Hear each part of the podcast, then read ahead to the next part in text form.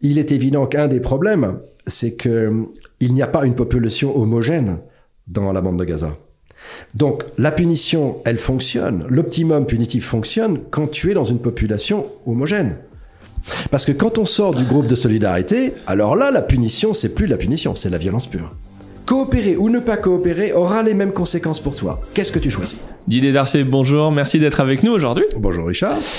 On a un sujet qu'on va traiter aujourd'hui sur euh, l'efficience des marchés et la punition, euh, parce que c'est un sujet que tu as traité, que tu as commencé à traiter il y a très longtemps et qui est clé pour comprendre euh, un tas de choses. Raconte-nous quel est le rôle, euh, en fait, enfin, quel est l'arbitrage entre le crime et la punition, on va dire ça comme ça, sur des marchés et donc plus fondamentalement le rôle de la punition? Alors voilà, alors la punition, c'est un, c'est un sujet sociologique, c'est un sujet de, de, la nature humaine. Comment tu modélises la punition Comment C'est un sujet. Je m'étais posé la question il y a plus de 15 ans. Euh, c'était juste comme ça, un hobby, en me disant, mais tiens, finalement, oui, pourquoi on punit tiens, Pourquoi on punit? Alors ça, il y a eu tellement de littérature là-dessus, euh, pourquoi on punit, etc. Mais je m'étais dit, ok, on peut comprendre plein de raisons pour la punition, mais je voulais savoir de combien on punit. C'est ça qui m'intéressait. Je me disais, mais pourquoi on punit à cette hauteur-là ou à cette hauteur-là Il doit y avoir une raison. Euh, je sais pas, une, une explication sociologique. Donc je m'étais plongé sur ce sujet et j'avais été regarder des, euh, des expériences qui avaient été faites dans des universités américaines c'est une expérience euh, de laboratoire. Donc, ils prenaient des étudiants. C'était des jeux d'argent. Donc, ils leur disaient, bah, venez, vous allez jouer l'après-midi. Il y a beaucoup de salles aux États-Unis. Et puis, on va faire des jeux. Et puis, vous allez faire une partie collaborative. Et puis, euh, il y en a évidemment qui vont moins collaborer que d'autres. Ça se connaît dans un groupe. Et puis, on va vous permettre ensuite de les punir. Alors, c'était monétairement. C'est-à-dire qu'on faisait un jeu et puis celui qui, qui, qui, jouait pas le jeu, on avait le droit de le punir. Donc, il y avait beaucoup de données sur le montant des punitions. Donc, c'était formidable pour moi. J'avais des gros tableau de données sur plein d'expériences assez différentes, des plus simples aux plus complexes, avec des montants de punition. Et donc je me dis, bon, bah, maintenant je vais faire une théorie de la punition. c'est rigolo. Euh, alors je te donner un exemple. Alors l'exemple est assez rigolo. Ça c'est le plus simple, c'est le jeu de l'ultimatum. Et spoiler, ça peut vous ça peut vous intéresser pour vos enfants. Ah oui oui bien sûr parce que en fait on va voir, je vais vous donner l'expérience et puis voir tout ce que ça dit en fait euh, conceptuellement sur l'importance de la punition dans un groupe social, dans une société. Qu'est-ce que qu'est-ce que révèle le montant de la punition sur le degré de coopération? Ça révèle plein de trucs en fait la punition. Donc c'est pour ça que le sujet est vachement intéressant. Et puis euh, ça permet aussi euh, d'aller comprendre pourquoi euh, certaines sociétés vont mieux que d'autres ou qu'est-ce qui pourrait se passer dans un conflit, etc. C'est pour ça que je l'avais abordé dans le cadre de, ce qui se passe au Moyen-Orient. Et alors, jeu de l'ultimatum il y a deux joueurs. Alors voilà, puis ensuite il y en a deux autres, deux autres. Enfin, ils prennent plein, plein, plein de coupes comme ça. Donc deux joueurs, deux, étudiants qui se connaissent pas. Et on dit bah écoutez voilà, à chaque jeu on va donner 100 dollars. Donc il y en a un qui va recevoir 100 dollars et il va décider de combien il le partage avec l'autre. Il peut très bien dire je garde tout. ou il dit donc 50-50 ou je te donne 20 dollars. Il fait comme il veut. Et celui qui est le receveur donc de, de, de, de, cette, de ce partage, son seul pouvoir c'est d'accepter ou de refuser. Si la... moi j'ai 100 dollars et je te dis, je t'en donne 20. Alors, tu me dis j'en donne 20, ma possibilité c'est. Donc, tu gardes 80. Moi, tu me dis 20, si je dis j'accepte, on part. Le jeu suivant, tu as, qui a gagné 80 dollars, j'ai gagné 20 dollars, on se quitte, et puis les deux suivants. Et si je suis furieux contre toi, parce que je me dis, mais quel salopard, pourquoi, pourquoi, pourquoi 80 pour lui et pas 20 pour moi? Eh ben, je dis, je refuse. À ce moment-là, tu n'as rien, j'ai rien, et on sort. Donc, mais du coup, tu perds 20 dollars. Alors, du coup, je perds 20 dollars, mais tu perds 80. Oui, mais tu perds 20. Eh ben oui, voilà, voilà, voilà, c'est ça. Et ce qui est très amusant dans cette histoire-là, c'est que j'avais toutes les données en fonction du partage, 80, 50, 50, 40, Parce que logiquement, à 50, 50, tout le monde accepte. Alors, tout le monde accepte. Tout, alors, 50, 50 ou plus, tout le monde accepte. Ouais, si je te donne 60 et moi 40. Tout le monde accepte. À partir de 50, tout le monde accepte. Mais la question, c'est quand tu commences à descendre, combien refuse Puis s'il accepte, moi je fais 50-50, tu me dis oui. Après, je lui dis bon, si je te dis 49 pour toi, ça va peut-être passer. Ça va peut-être passer. voilà, c'est ça. Voilà, voilà ça. Et donc, j'avais des tableaux de chiffres. Et donc, j'ai fait une, j'ai fait euh, une théorie assez simple en disant qu'il devait y avoir un système qui, euh, comment dirais-je, une, un système qui optimisait. La punition devait avoir une fonction. Euh, et cette fonction, c'était euh, simplement des petites équations de dérivation. Et, et la, la, fonction de la punition était en fait de collectivement, hein, quand elle est répétée statistiquement, c'était de prouver à celui qui essaye de profiter en fait euh, qu'il n'a pas gagné de, de sa tentative de, de, de manque d'équité. En gros, quelqu'un qui n'est pas équitable, il va gagner par le fait qu'il a été pas équitable. La punition va effacer son gain. En gros, si à chaque fois je te dis 51, euh, enfin je te donne 48, 47, 40, j'oscille 48, 49, 47, tu vas dire oui, oui, oui, puis au bout d'un moment, une fois, une fois, deux, allez, cinq fois sur 100, tu vas me dire tu me saoules, non. Non. Et, en fait, quand on fait la somme de tout ce qu'on a perdu, et eh ben ça va représenter ce petit delta qui nous manquait pour faire du 50-50. C'est ce que j'arrive à démontrer dans des, des expériences qui sont très différentes. C'est-à-dire qu'il y a des dans lequel, en gros, je dis, il va y avoir une réponse de punition qui va être proportionnelle à l'écart. Ok, Et puis, il y a, quel est ce facteur de proportionnalité? Tu vois, quel est ce facteur de proportionnalité Et ce facteur de proportionnalité varie en fonction des circonstances du jeu, de telle sorte que ce qu'on appelle en anglais le free luncher ou le free rider, c'est-à-dire le passager clandestin, ne tire pas bénéfice du fait d'avoir tenté d'être passager clandestin. Donc la punition, c'est euh, un moyen d'exercer l'efficience des marchés. L'efficience d'un groupe social coopératif. Alors un marché quoi. un marché. Tu peux dire un marché, oui, mais quand tu dis un marché, les gens ne se connaissent pas, ils se parlent euh, comme nous dans des. Ah non, moi la famille c'est un marché. Ah, voilà, tu vois. Voilà, à, table avec les enfants, c'est un marché. Voilà, un groupe social. Alors première réflexion, c'est incroyable parce que les acteurs sont euh, se sentent indépendants de jugement. Donc chacun fait comme il pense. Et en fait, collectivement, quand on regarde statistiquement, ça répond parfaitement à une équation mathématique. C'est incroyable quand même. Décidérant. Comme s'il y avait si tu veux, ben, on était, on était conditionné d'une certaine façon pour avoir une réaction dans le domaine punitif qui était ultra rationnelle, ultra rationnelle pour le groupe. Incroyable, absolument extraordinaire. Donc déjà, ça te dit beaucoup de choses en, en psychologie, c'est ce qu'on a appelé la théorie de l'esprit, c'est-à-dire notre capacité à concevoir ce que l'autre pense. C'est-à-dire que la théorie de l'esprit, c'est ça. Je sais ce que tu penses.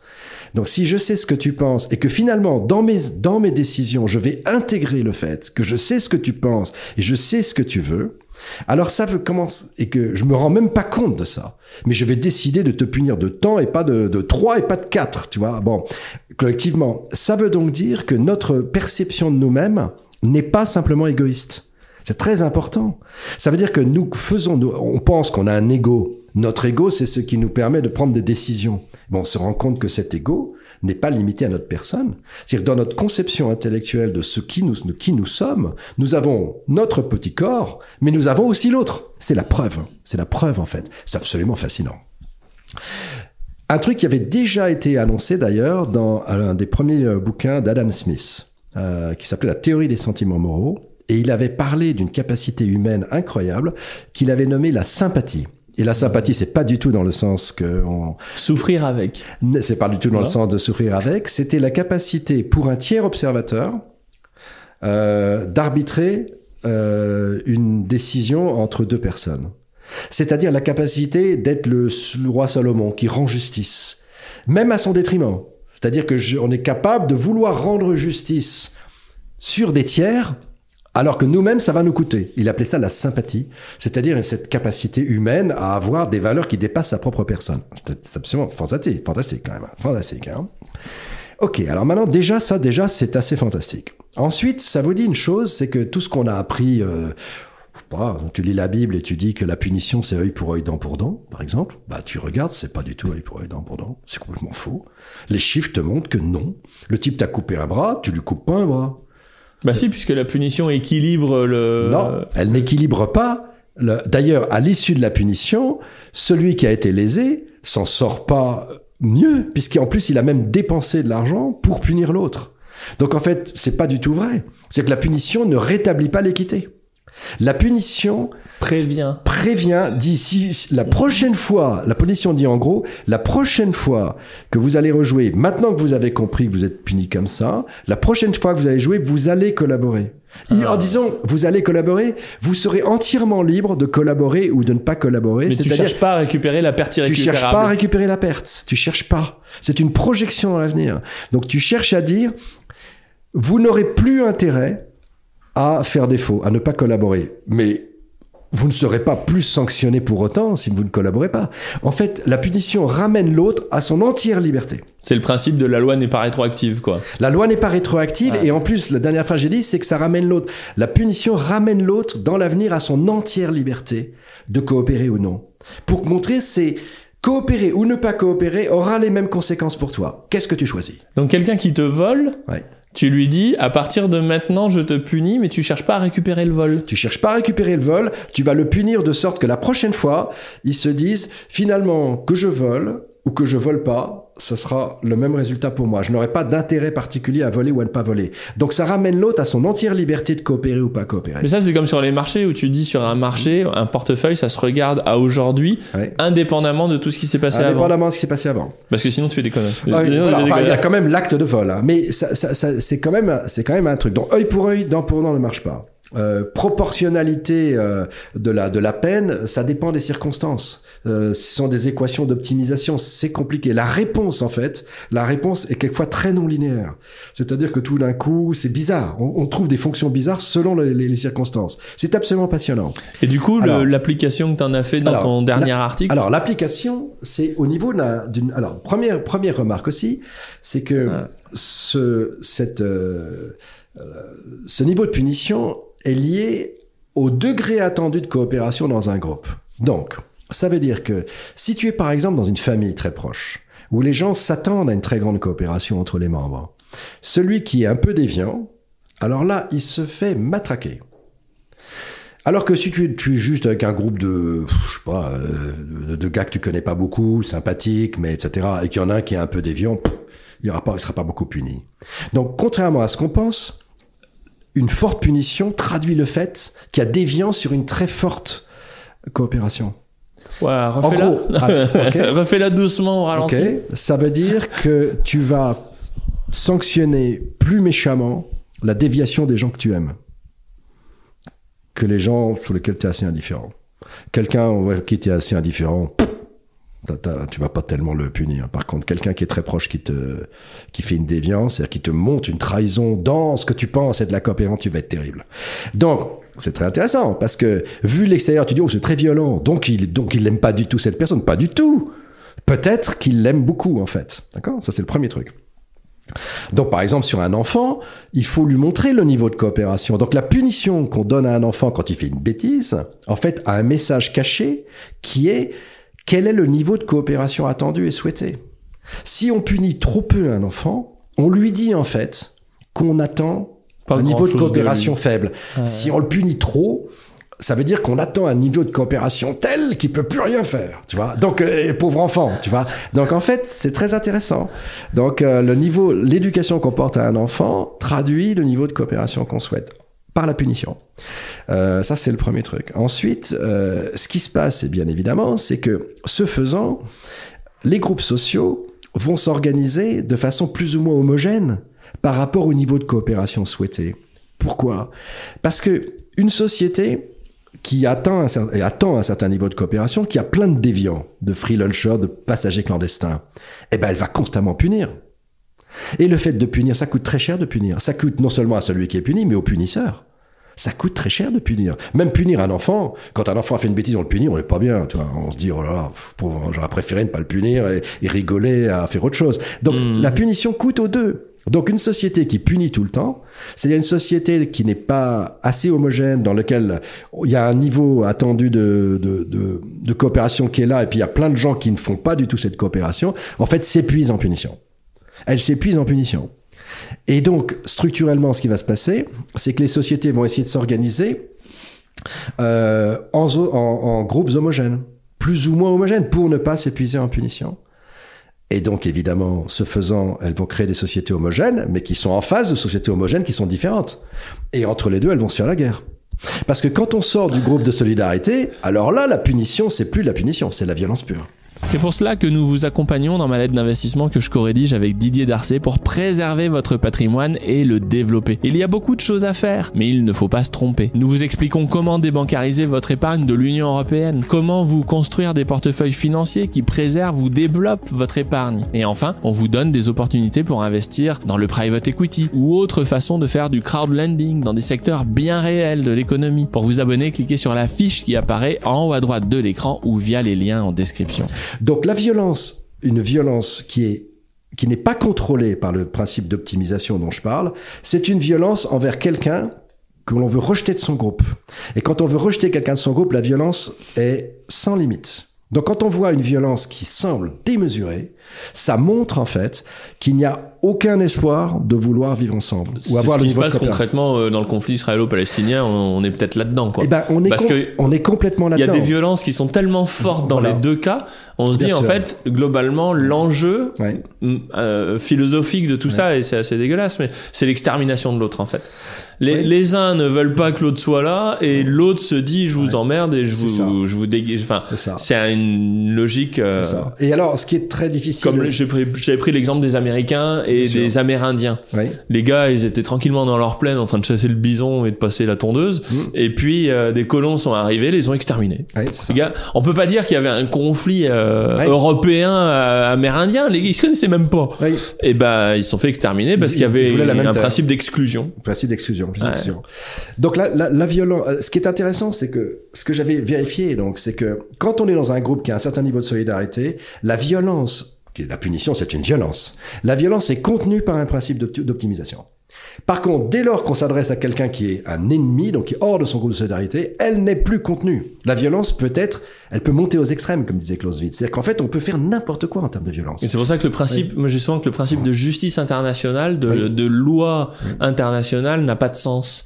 Parce qu'en fait, quand on me dit euh, Poutine mm. devrait passer devant une cour pénale internationale, en fait, ça n'a pas de sens parce que pour qu'il y ait une loi, la loi c'est la condensation, c'est la condensation de toutes les morales individuelles pour un groupe qui veut vivre ensemble. C'est ça. Et il n'y a pas de, il n'y a pas de justice commune mm. à euh, la Russie, la France, la Patagonie, la Chine le Japon. Enfin, la elle, est très, elle est très illusoire, elle est très temporaire, elle est très. La seule chose, euh, ouais, la seule chose que tu peux dire, c'est que il y a quand même une conscience collective de l'humanité. Tu pourrais penser ça.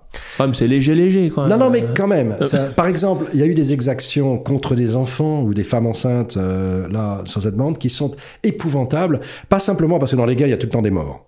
Mais en fait, s'attaquer à des victimes complètement innocentes, ça traduit, c'est une, une espèce de violence qui traduit le fait que ces gens-là ne font plus partie d'aucune façon de ton groupe de solidarité. Donc c'est rejeter en fait l'humanité.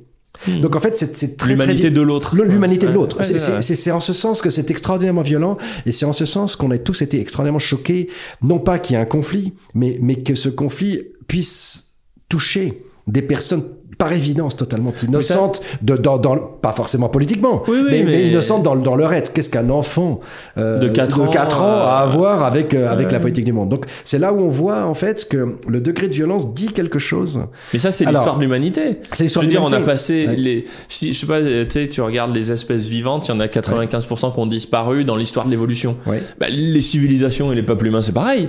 les, les Huns, les Visigoths, les Ostrogoths, les Amérindiens, les je sais pas quoi, on en parle plus quoi. Dire, les Aztèques, les machins. Enfin, donc il y a, y a une dynamique en fait. Il n'y a pas de justice. Enfin, cela où je dis, il n'y a pas de justice internationale. En non, mais ce que ça veut dire, c'est qu'il y a une justice ou en tout cas, il y a, y a un système punitif qui est très optimisé mm. naturellement à l'intérieur d'un groupe, social. Alors, ça te montre aussi que pour ceux qui sont des adeptes plus ou moins de certains éléments de la théorie darwiniste, par exemple, ça montre que la théorie darwiniste, c'est pas au niveau de l'individu, c'est au niveau de l'individu, mais aussi au niveau du groupe.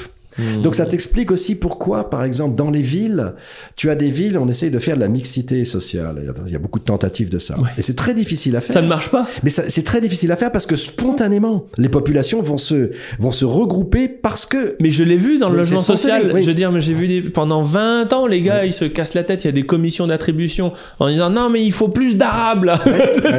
il y en a pas assez. Ou il faut plus de blancs, ou de chinois, ou j'en sais rien. Enfin, c'est pas dit comme ça, mais en gros, plus de pauvres, plus de de boiteux, de j'en sais rien. Ça. Et ben ça ne marche pas. Au final, on se retrouve toujours avec des rassemblements, ça se rassemble. Et le premier qui avait modélisé ça. Et, et, les gars, ils sont pas mauvais. Enfin, ils essayent vraiment. Ils essayent vraiment, mais spontanément, spontanément, il y a un intérêt à se mettre avec des gens pour lesquels on partage à peu près la même la même désir de solidarité mm. parce qu'on va pas se punir. On dit pourquoi ils ont fait des ghettos comme ça en banlieue Mais ils ont pas fabriqué volontairement. Ça s'est fait spontanément. Tu sais que le, la première personne qui a modélisé ça dans les villes, qui a été appelée pour ça d'ailleurs, pour faire cette modélisation, c'était le père de Michael, qui était un polytechnicien de génie. Et c'est lui qui a fait pour le gouvernement français euh, les premières modélisations sur ces ah bah, histoires. Bah dis qui est Michael quand même. Michael Dujeu, qui est mon, ah bah. Michael Dujeu, qui est mon associé. Parce que là, il y a deux, trois gars ah qui, oui, bon, qui regardent. On va parler, euh, qui est mon associé, qui travaille euh, depuis Londres. Et donc voilà, donc on a souvent parlé de ces histoires au sein des villes, comment s'organisent les populations, pourquoi, enfin, qui est des phénomènes qu'on retrouve aussi en physique. Hein. En ferromagnétisme, on retrouve que les, les, les, tu vois, les, les, les éléments, les particules, les atomes se regroupent par, par homogénéité. Donc on peut voir l'eau et l'huile on les mélange.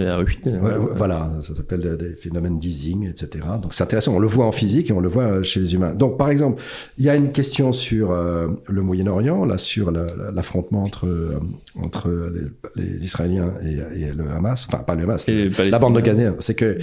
il est évident qu'un des problèmes, c'est que il n'y a pas une population homogène dans la bande de Gaza. Donc la punition, elle fonctionne, l'optimum punitif fonctionne quand tu es dans une population homogène.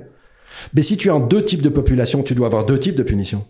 Donc c'est extrêmement compliqué. il y a une couche de civils au-dessus, il y, a une couche, de terroristes en dessous. Oui, oui, bien sûr. Voilà. Et puis il y a une couche, la bombe, elle traverse puis tu as une couche de vagues sympathisants, puis tu as des couches de gens qui sont, les pauvres gars, ils sont là, ils peuvent pas faire autrement. Bah, il est et quand la bombe tombe, elle tombe sur la tête de tout le monde. Donc tu peux pas mettre une bombe. Si, tu, si tu mets une grosse bombe qui tue tout le monde, tu vas être forcément injuste. Ce qui est le cas. C'est forcément, puisque tu ne peux pas. Tu, Donc c'est très très compliqué comme situation, très compliqué.